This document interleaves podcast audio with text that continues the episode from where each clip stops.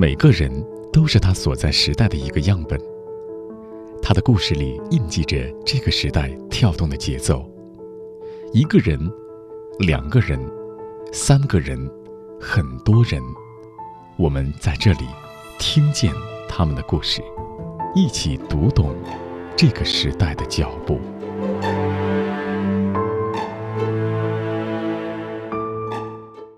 于到草帽山了，可惜还是到晚了，已经日落了。啊，冰岛的冬天白天太短了。我们十一点半出发到这儿，现在是冰岛时间两点半。没想到，看火烧云都过去了，天都黑了。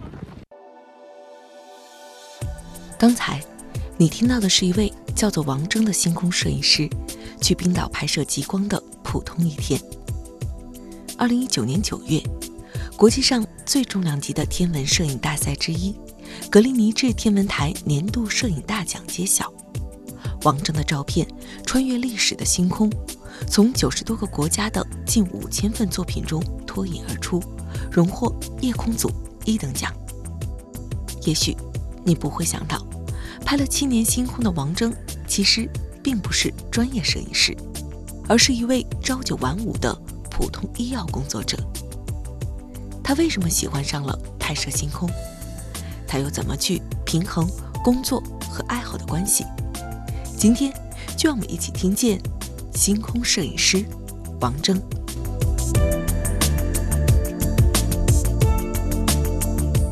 王峥，你好，你好。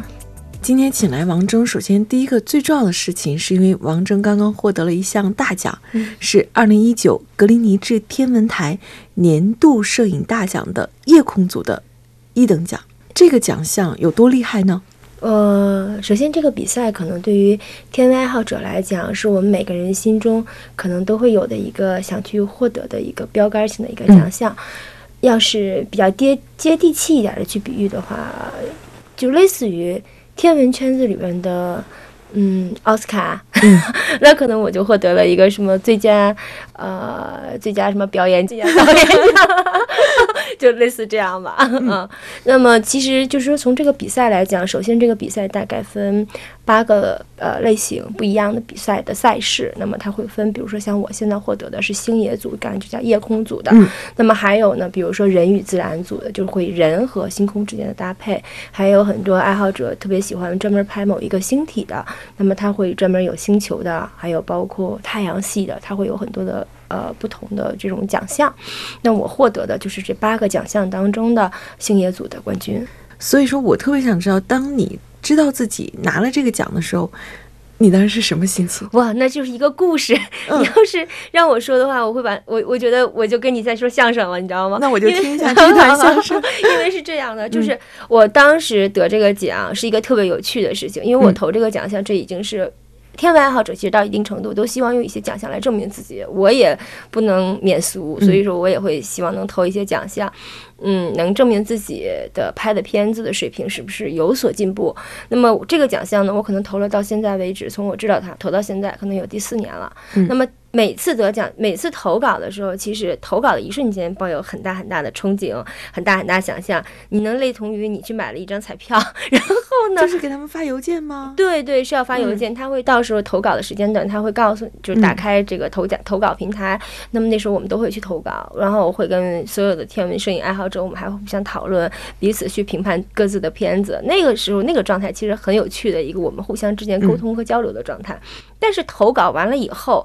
整体的过程，你可以把它就理解为就像买了一张彩票一样，就把它放在那儿了，并没有觉得说我这个一定能得奖，而且漫长的等待，对漫长等待，而且最重要，我从来没有觉得说我真的能得，我就算得个小奖吧，没准能期许一下，但我没有觉得我会能得。大奖，嗯，就能入围就挺开心的。然后这里边就有一个特别搞笑的事情，就是我在今年得奖之前，他那个奖项应该是在九月份他会公布，就应该我记得印象中是应该是九月二十三他会公布那个奖项。但是那个时候的时候，我我刚好在他公布奖项，因为他有个时差。它应该是在夜里公布，就这个奖是在夜里三点钟，北京凌晨时间夜里三点公布。嗯，那么我在头一天晚上，就是相当于我们说的是夜里，那我在今天头一天的晚上，晚上八点多钟的时候，我跟我的好朋友在大兴机场在那拍视频，拍一个活儿，正拍着拍着呢，我手机收到了一封邮件，然后跟我说说你好，我是那个英国那个 China Daily 的这边总社的，嗯。然后说我们获知你得奖了，说那个我们想对你进行一个采访，然后你能不能在今天晚上的北京时间十点钟左右，然后我对你进行一个采访。然后我当时看，我说我得奖了，我就知道我入围，因为他这个奖项公布就有点像奥斯卡或者是诺贝尔那种公布，他会告诉你，会告诉无数人说啊、你是入围者。当然他会给你一张门票，但你要自费所有的费用，然后去到他那儿到现场去领奖。那我也获得了这张门票，第二次获得这张门票了，但是我没觉得我能得奖。那我想他给我张门票而已，然后我花这么多钱去，万一我不不得奖呢，干嘛去呀？我就没有，我又不好请假，我就确实没有去。说你得奖了，我当时就特别惊喜，你知道吗？就就说我说我得奖了，看着那上面说说 winner，然后我说因为奖项是不会提前公布，他只会在颁奖典礼上公布。我说哇塞，我是 winner，然后我就跟我那个朋友说，我说你看你看那个 China Daily 英国总社要采访我，然后我就又通过，因为之前 China Daily 咱们国内的这边就是中国总社他们采访过我，然后我就给那个朋友发消息，我说你们英国总社的是要用英文采访吗？这是真的吗？然后他就问他英国总社那边同事，然后他那个同事说说哦，是我们这边只有英文的采访，然后我就给他回邮件，我说那你能不能把那个问答问题的这个 list 发给我，这样我们在直接进行采访的时候，我能更准确的回答你，因为我确实担心英文沟通上面到时候别人表达的不清楚的地方。我邮件刚回去，还没有两分钟，他给我发了一封邮件过来，说我搞错了，那个我知道你入围了，但是呢，我们这个奖项是要到现场公布的，我们并不知道你得奖。说如果你愿意接受采访，我还是很希望能采访你的。我当时那个心啊，就从这么高的楼，然后歘就到地下室了。到晚上十一点，我都接受完采访了，但是那个时候我再怎么给他发邮件问，拐弯抹角，就我那个小心思挖空了，用尽了，人家也不回答我得奖没有这个问题了，就特别的跌宕起伏。而且我是一个晚睡的人，那天真的是。你按说按照我的生物钟，我应该会等到三点钟去看颁奖，就类似于我要看一个现场直播，但真没有勇气，因为要前期他没有那个给我发说要采访这事儿，我可能会看的，但是我真的是就没有那个勇气去看了，就觉得，呃，到到十二点半，我想，哎呀，算了算了，睡吧，说爱怎么地怎么地吧，我说我要躺在床上睡觉，睡不踏实，我一个晚上做梦就是一会儿得奖了，一会儿没得奖，一会儿得奖了，一会儿没得奖，到早上起来朦朦胧胧的，可能到四点钟不到的时候，嗯因为我们有朋友到现场去的，他们正好在英国出差的，我就打开手机，看到翻那个群里边的聊天记录，看到了一张我的照片儿。看到我的照片儿的时候，我就心就提上来了，然后我就赶紧点进去看聊天记录，在他的照片的大的屏幕上面写了个 winner。我当时那个感觉，腾就坐起来，从上哐就坐起来，坐起来以后我就看着看着这个，然后仔细的又看了两遍聊天记录，然后觉得我好像是冠军，就是这样的一个过程。就是你说他有多开心，就会有多开心，就是一种跌宕起伏过后，然后你确认哦自己真的是得奖了。我我所以，我挺感谢 China Daily 给了我一个这么大的一个剧情。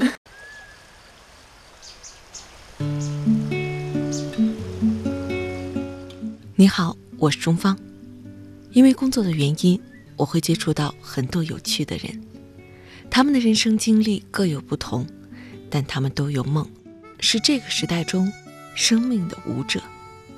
我喜欢他们，想要把他们的故事讲给你听，于是就有了听见。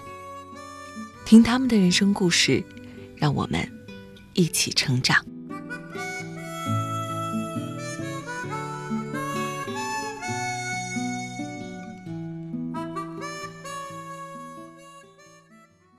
所以说明这个奖项在你的心里边来说，它是一个非常非常呃，非常重要重要的一个奖是项的，是的对，是对自己拍摄的一个认可。是的，而且是就是因为其实大家对于摄影来讲，它毕竟还是除了科学之外，它有很大一部分是来源于对。美的理解，而这种艺术范畴的东西其实是没有一个衡量的标杆的，啊、像这种其实更多的是仁者见仁，智者见智的事情。所以说，有的时候一个图片你觉得很满意，拍出来可能放出来以后会有很多人会有呃会有指摘，是说说你可能嗯哪不好哪不好，他只不过意见跟你或者理解不一样。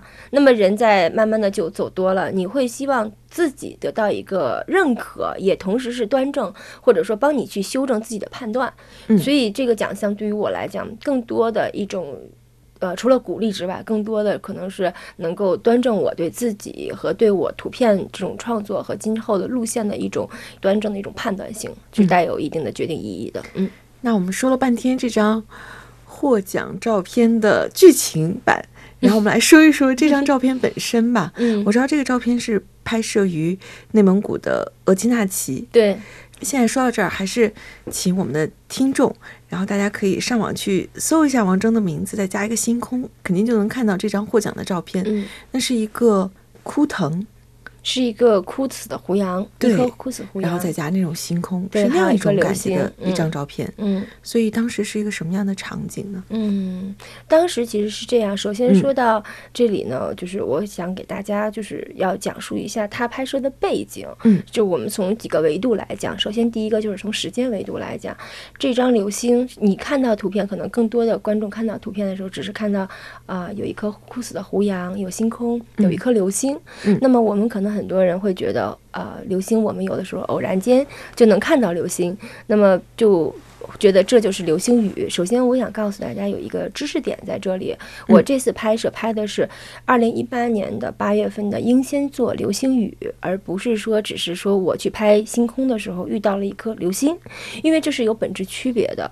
那么所谓的流星雨呢，就是。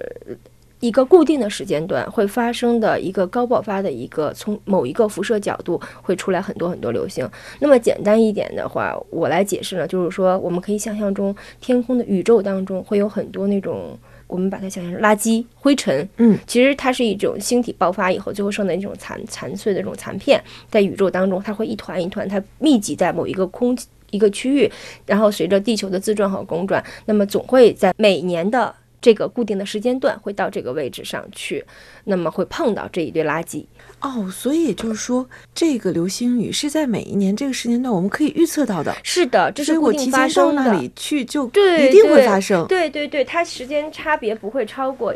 一周就是它会在一个固定的一个时间段内就会爆发的流星雨。那么你能想象，就是宇宙当中有三坨垃圾在那儿摆着，那么地球就开始公转。每年到这个时候，这一天你就遇遇到这个垃圾桶，对对，然后到下一个，然后你就遇到下一个垃圾站，就是这样的一个。所以说，我们说北半球就是有每年有三大流星雨盛世。北半球的三大流星雨分别是什么呢？为什么要以星座名称来命名流星雨？接下来的两个天文知识点，你要注意听哦。那么第一个就是一月份象限一座流星雨，按时间来讲的。那么那个流星雨呢，因为它。就是那个流星雨的这个垃圾带比较短，所以地球遇到它的时间就比较短。那么，所以我们看到极值的时间段，就是爆发流星雨的时间段很窄，嗯，所以不是特别容易观测。另外，一月份呢又天气很冷，所以说一般大家去拍这个的难度比较大。那么接下来就是呃八月份的，八月份是英仙座流星雨，就是我这次拍的这个。那么英仙座流星雨可能是每年天文爱好者就最喜欢去拍的一个题材，因为它暖和。流星雨拍的话，它会拍很久嘛，所以它暖和是很重要的一件事，气温没有那么的。然后，而且一般它会有一个快到的时候，会有一个极值预报时间。嗯，那么英仙座流星雨呢，它的宽度很宽，这个时间带很长，所以说我们可以拍摄的时间也久。那么英仙座流星雨一般拍的时候就会拍整晚，从可能从日落一直拍到第二天早晨起来都可以拍，而且有的时候能拍两到三天都能遇到大爆发。所以这种情况下，很多人都喜欢去拍。英仙座流星雨啊，然后另外第三一个呢，就是十二月份马上就要到来的，可能。今年预报是在十二月十四号左右吧，应该是叫双子座流星雨。双子座流星雨呢，就是很漂亮，我每年特别喜欢。所以说，一个英仙，一个双子，基本上来讲是我们天文爱好者每年都会去拍的一个题材。嗯，同时就说到这张照片，这张时间我们终于绕回来了。对对 对，我们终于绕了八圈绕回来了。对对对，这是第一个知识点。就因为我觉得，如果要是不介绍这个的话，大家看起来就没有那么。没有那么能完整的去理解这件事情啊。嗯，所以说我拍到的那颗流星，首先它够大，是因为基本上它是英仙座流星雨当中的。那么在流星雨当中看到大流星的几率就多更高。另外还有呢，嗯嗯，我们刚才说到。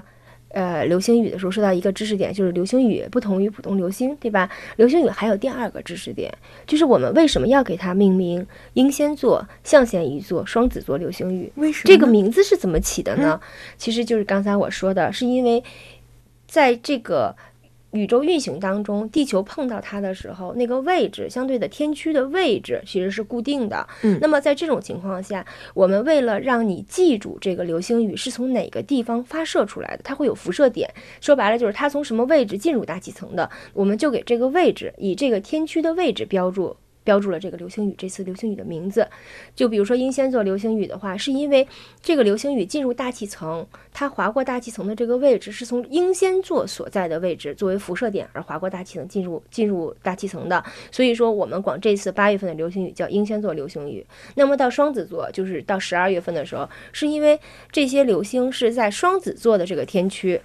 它从这个位置辐射出来的，那么我们广以辐射点来命名流星雨，它叫双子座流星雨，就是这样命名的。所以回到这幅图，你可以看到我哪颗流星其实是从英仙座，如果有有一定的天文基础知识的时候，那么或者我们去查了这个天空的天区图的话，你会发现那颗流星是从英仙座的位置那个天区辐射出来的，而不是它随便乱飞，哪里飞到都算英仙座流星雨，不是的。你看啊，王峥，你这幅照片我知道名字叫做《穿越历史史的星星空对的。这个里边有什么讲究吗？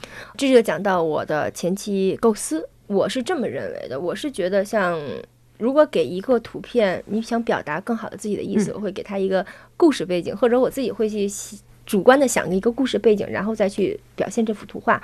那么首先第一个从地理来讲，我拍的这个地方是额济纳旗的一片枯死的胡杨林。嗯那么这片胡杨林可能在画面当中大家只看到了这片胡杨林，其实这个地方在黑在那边叫黑水城。这个胡杨林是在黑水城之前的。如果网友要是想上网去搜，可以搜一下，就是额济纳旗的黑水城，它是一个西夏王国的一个古城，是真的是个遗迹。嗯，但是它已经被沙漠化了，就被沙漠吞没，埋到了一半多的这样的一个古城。我们现在去那儿看，只能看到原有的城池和埋掉一半的这个城墙，但在这片古城的前面就有这片枯死的胡杨林。那么根据当地的这个。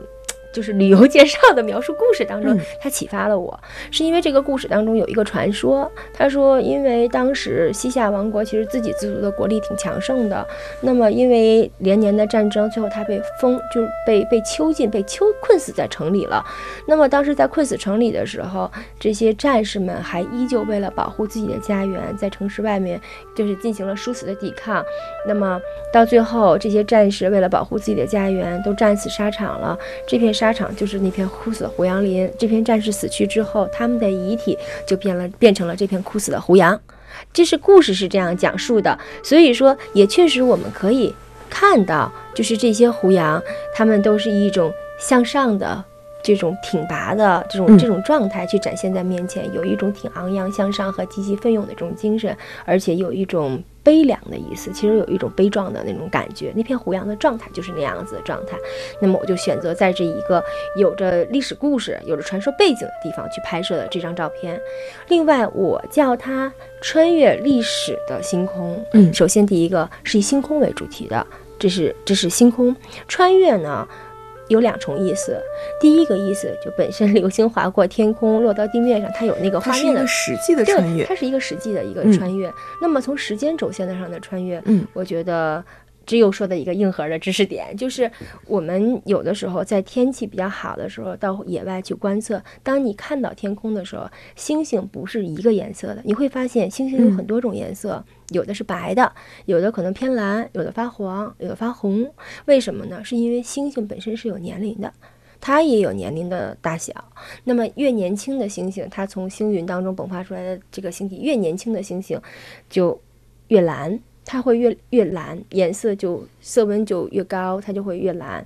那么越是年龄大的星星，它就偏黄偏红了。所以人老珠黄跟星星也差不多是这个意思，这是一样的。那么星星其实它也会慢慢会变变得越来越黄，越来越红。那么我呢，其实给它就做了一个类似于想象的一个故事性画面。我觉得就是像天空中的星星。当他们老了、老去了、死去了，燃烧尽了自己的生命，最后落叶归根，回到了大地这片土地上，变成了我们脚下的尘埃。所以说，这是第二个穿越，就是我们看到流星从天空中滑落，落在地球地面上，落叶归根，他们老去了，死在了我们的脚下，变成了脚下的尘土。就是这是第二个时间轴线上的穿越。所以说，我就给它起名叫《穿越历史的星空》。他们有一颗纯粹的赤子心，用一生追逐梦想。他们有一个不灭的梦想，用时光兑现诺言。他们有一个有趣的灵魂，即便是苦旅也微笑前行。他们是闪着光芒的人，他们的故事让我们一起听见。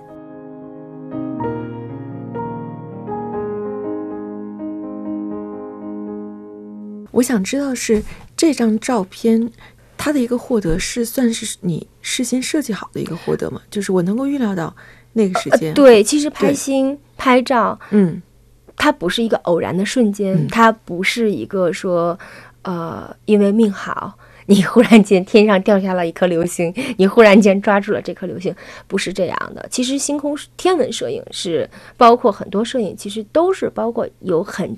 多的前期准备在里边的。我采访过很多做跟艺术相关的工作的人吧，行行业业，音乐、画家，嗯，然后作家，嗯，我感觉最终我的感觉就是艺术都不是灵感，嗯，艺术是来源于灵感，但最终把它展现出来一定是有准备的。对，而且大家都是有一套科学的体系，是的，然后去最终把这个作品完成了。是的，我觉得凡是能够吸引你的，最终能够成为一个领域的东西，一定不是巧合得来的，一定是有一套完备的知识体系，这样子才能让你有更加努力的方向和努力的可能。如果要是大家像买彩票似的，谁会把买彩票当事业呢？对对，就像你刚才说这个完美的知识体系，我们其实，在刚才聊天的过程中，可能大家已经听到过很多你给我们分享的这种有关于。天文方面的硬核的知识点，嗯，这个都是需要学习的。对，这些都是需要学习的。从什么时候开始觉得哇，我对星空感兴趣了？然后我一点点去学习这些东西呢？从一二年吧，因为在一二年之前，我是一个比较纯粹的风光爱好者，然后喜欢户外，喜欢徒步，喜欢拍风光。嗯，一二年的时候，我跟朋友就是。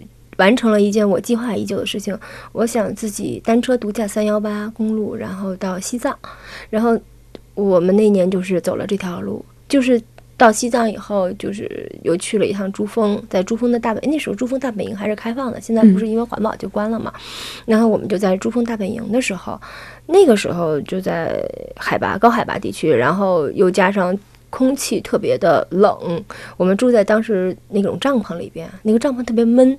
所以这不是高反，而是特别特别闷，然后所以我就不是特别舒服在里边。我就是就出去就走出帐篷，然后想出去透口气。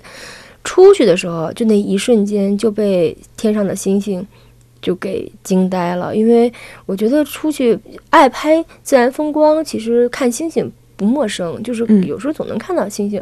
但是那样子的星空是我第一次看到的。首先第一个就是它那么低。低到我觉得，如果我当时有个凳子，有个梯子，我就能伸手摸到那个星空。这样的感觉非常低，就是你会觉得那个星空离我们只不过就是天花板离你头顶的距离，就一点都不夸张。我觉得它可能比珠峰在感觉还要低，那样就觉得星星特别特别的大，而且我第一次能感觉到哦，星星有大小之分，有些星星特别大，有些星星特别小，就是。那是因为离近了，看得够清楚，才能感觉到还有大小之分。因为我觉得平时在城市里边，或者说在很多地方看到的星星，它就是密一点、稀疏一点，仅此而已。有的亮点，有的不亮。但是那个我会觉得，哦，看到了星星的大小，而且我第一次看到那么清楚的银河，嗯，就是清晰到你用肉眼看到的时候，你不用去寻找，你发现天空中有一条特别特别亮的带，那条带就是银河，然后你就会怀疑自己说，哦，这这就是银河吗？就会觉得就会觉得特别的惊讶。那个时候我还真的是准备好说有可能会拍到星星，呃，出发前还上网去查了什么攻略，怎么拍星。到了以后，嗯，当时的攻略我还记得特别清楚，我忘了从哪查的了，反正就是特别二把刀的攻略。然后就说啊，拍星属于暗光拍摄，要用闭门。然后我就真的用闭门拍出来星星都是线段，跟星轨一样。因为那时候不会拍星，拍出来特别不特别不成功。有技术基础的。这是对，其实拍星空是需要摄影基础和天文基础都需要的一件事情。那么当时我可能什么基础对于拍星空来讲都没有，我只有一颗热诚的心，就是这种这种赤诚的赤子之心是有的，对，没有用。然后，但是，呃，我回来以后就很着迷。我觉得我之所以能坚持下来，能真正去拍星星，应该说我比较幸运，有几个幸运点。首先，第一个就是我是跟我。嗯，男朋友一起的，我们两个都喜欢摄影，然后呢，有个伴儿就让你觉得能出门远行就不是个难事儿。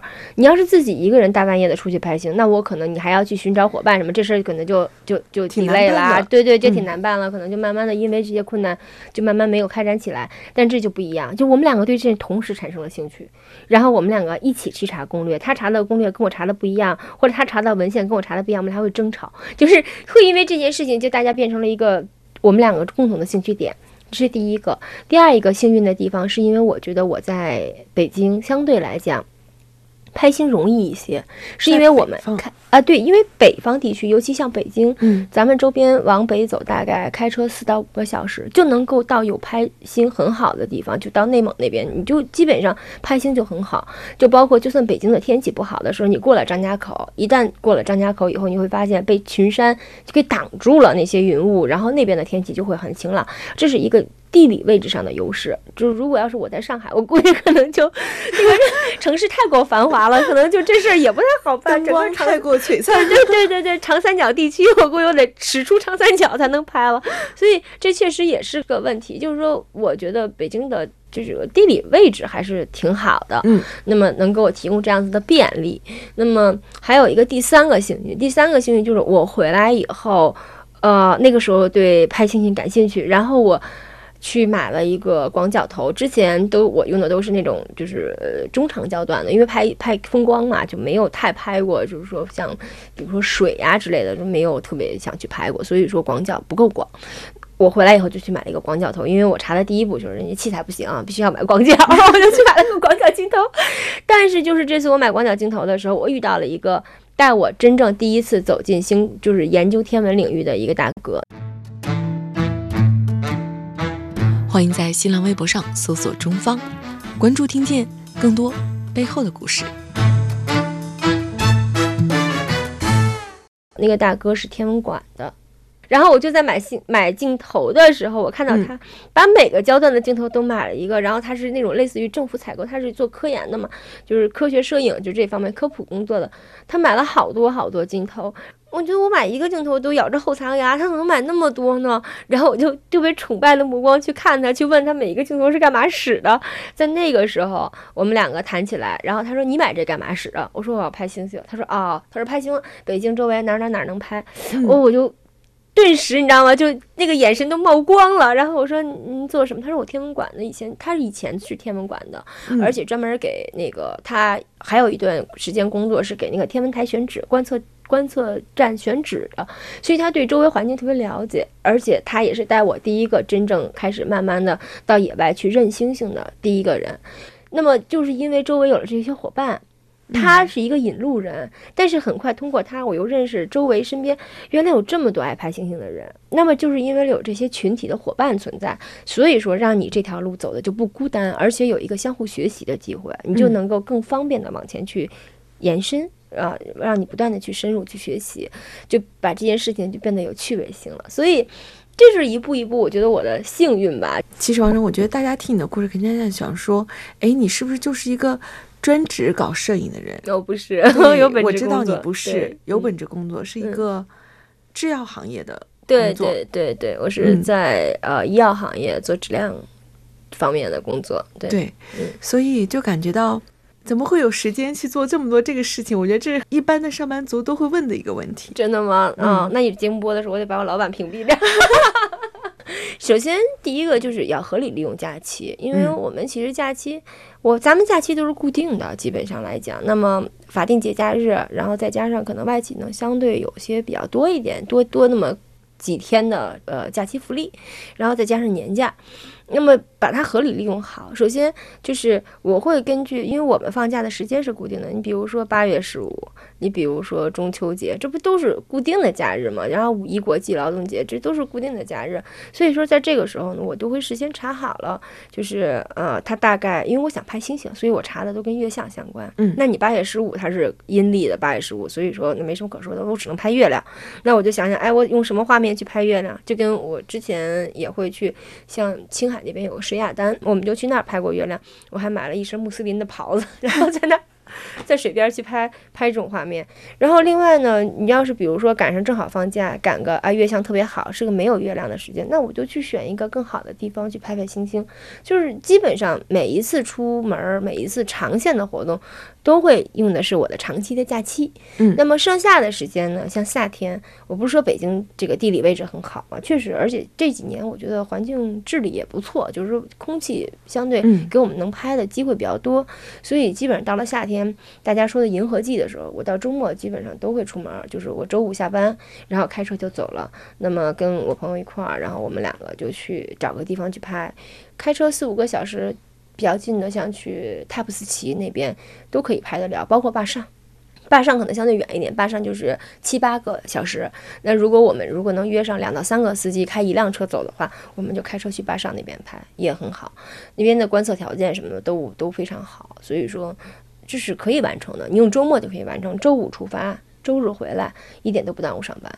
所以你内心这么强的驱动力到底是什么呢？因为我觉得要把工作兼顾好，然后要把自己的兴趣兼顾好，而且你这个拍星空，很多时候就得一夜一夜的不睡觉啊。嗯，对对，他是晚间工作，但是不用整宿不睡，就是我们会查，呃，比如说这前半夜有月亮，那我就后半夜再拍。如果要是后半夜有月亮，我可能前半夜拍完了就还是得科学工作法。对，要科学工作法，它就是所有的东西都是建立在科学基础上的，嗯，不是哦，今儿想拍拿着就去拍了也不行。那内心的这种驱动力是什么呢？应该。首先，第一个是爱，是肯定是基础，这个绝对是爱好。你会为了你的爱好去投入很多东西，就跟我在没有摄影之前，我就喜欢买包，我就喜欢买鞋。那你说驱动力是什么呢？这个包和那个包差多少呢？其实是一样的，对吗？只是说你永远觉得你家鞋柜里缺这双鞋，你的柜子里少这个包而已。这就是爱好，就是它吸引你，它让你觉得愿意去投入，这是你的主观性。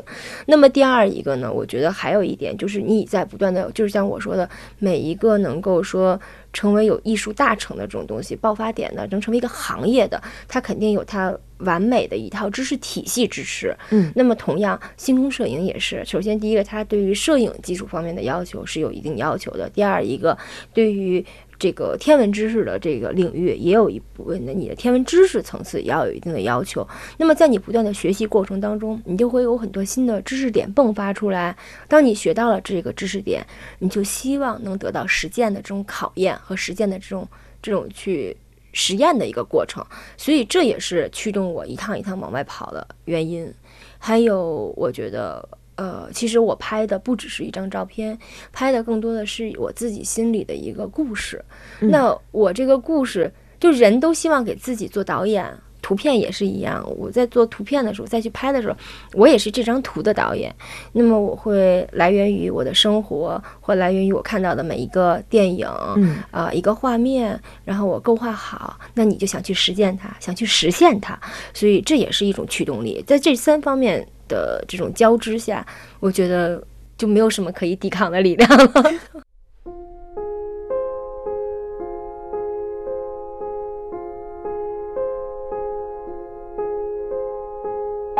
你好，我是钟芳，听别人的故事，形成自己对生命的见解。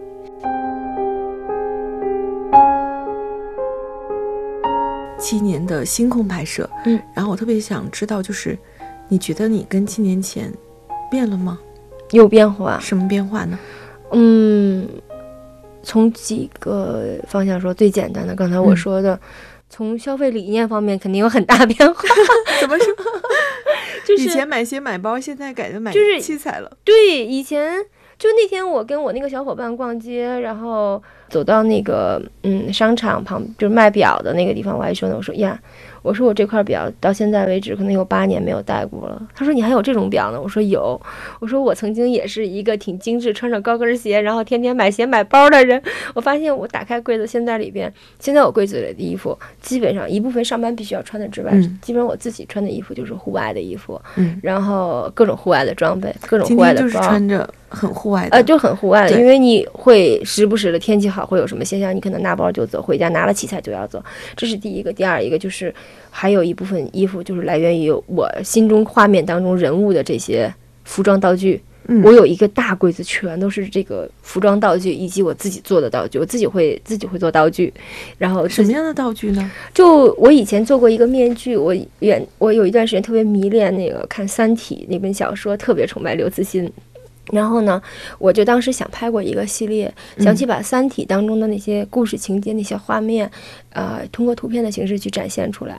但是那些画面又没有淘宝上又没有这些可以卖现成的，我就买那种发光纤维，嗯，然后把它做成那种，就买先买一个道道具的那种脸谱，然后在这种脸谱下用那个发光那个纤维把它缠绕在上面，然后就像眼睛啊、嘴呀、鼻子呀，还有往。这种头发的、这种发冠呐什么的，把它都固定好，然后连电池盒拍照，你晚上补光是不可能说你这灯一直亮着它会过曝嘛？那我为了控制它，我还找朋友做学无线电的，给我做了一个远程遥控器，去开关我这个道具。就是我会跟朋友一起去做这种手工活儿，然后去研发这种东西，然后我家里就会有很多种这种，就我妈讲乱七八糟的东西存在。就这种道具面面面具，然后还有比如说我穿买了一件那种就类似于《冰雪奇缘》那种那种衣衣服那种纱裙，但是你晚上看不到，对不对？你希望能让它晚上发光，那我就在上面用那种 LED 的小灯，把有一些小亮片粘上，粘完了以后连个电线，然后出来，然后也是让人家做个电池盒，然后远程控制我身上的发光电。嗯，所以这是第二个改变。对，这是第二个改变。那么第三个改变就是你时间安排上的改变，这是肯定毋庸置疑的。以前周末逛逛街，然后呃在家看看电视或者看看追追剧，然后看看电影。其实说真的，有的时候会觉得无聊，你会觉得那个时间就呃有时候放假，你有没有这种感觉？就是你放假七天，尤其过一段时间过年了，放假七天你都不知道怎么样，就一下子忽悠就过去了，你都不知道每天在干什么。我以前就有这种感，就是这种感觉。在上班之前，觉得无比的遗憾，有那种上前班前什么什么工作前焦虑症，就觉得什么什么这个假期就已经过去了呢，就这样子的感觉。但是现在不行，现在就不是了。现在基本上，我就把我每个假期都会规划好，我每天做什么，然后都挺充实的。你要是放五天假，我可能计划三天出去拍，两天是路途，或者说这样的时间安排，就不会说像以前那样就在家待着。嗯，现在在家待着，我会觉得有负罪感。以前在家待着，我觉得就应该待着。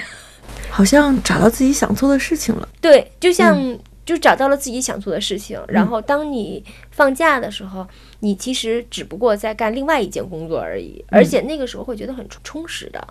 当假期结束的时候，你回去上班的时候，你也不会觉得有那种遗憾，觉得好像时间一瞬即逝了，然后你没有抓住，然后浪费生命的，就那种感觉也没有，反而觉得很充实。只不过就是啊，拍完照了，行，该回去上班了，就回去上班吧，这种状态。嗯嗯，那反正现在是节目的最后阶段了哈，然后最后问一个问题吧，就是王铮对自己接下来拍摄有什么想法吗？呃，拍摄方面的话，我希望能够呃延续我之前的，就是这种构画心中故事的这种节奏或者这种主题，我是不会变的。那么可能更多的呢，我希望能够拍一些呃更接近自然的东西。就比如说，有很多地方我还没有去过，有很多场景我还没有去真正接触过。比如说，有一些野生动物的，比如说小动物跟星空的结合，野生动物跟星空的这种结合，这种题材，我觉得我以后可能会去尝试去去做一些。然后，另外还有一些比较奇妙的一些啊自然现象，那比如说我刚才咱们路上还我还说过，我说啊，我还没有去看过，去北去南极看过帝企鹅，那我还没有去加拿大看过。嗯，北极熊产崽没有去看过糯米团子一样的小海豹入水，那么这些可能都是我今后想去的。然后另外还有就是像非洲那边，其实是非常好的拍摄的环境。那么现在看到了很多，我们看到很多图片，就能看到当时那个地方的环境很好。但是我觉得在这基础上，如果在这种环境下，我去构画出我心中的更多的故事，可能这是我可能今后想创作的方向吧。想去更多的地方。对于你来说，有没有你自己的生命的哲学呢？怎么讲？无论你多强大的时候，都要意识到自己的渺小。这可能是我最经常告诫自己的一句话。为什么我喜欢拍星空？是为什么喜欢户外？是因为人有的时候在自身的小环境当中，因为个人的成长，你会有自自己满足的地方，这是人性驱使的，不能改变的事情。但是当你走到自然当中，你会发现。不论你在人类中有多强大，但自然的伟大是你无法改变的，你永远在它面前都是渺小的。所以说，我们要学习尊重它，同时要向它去学习。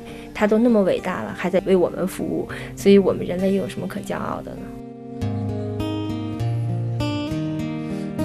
记得吗？那时的夜晚是如何降临的？什么？都不说，像来自天空侵入指尖的触痛。你是否得到了期待的人生？梦里我从？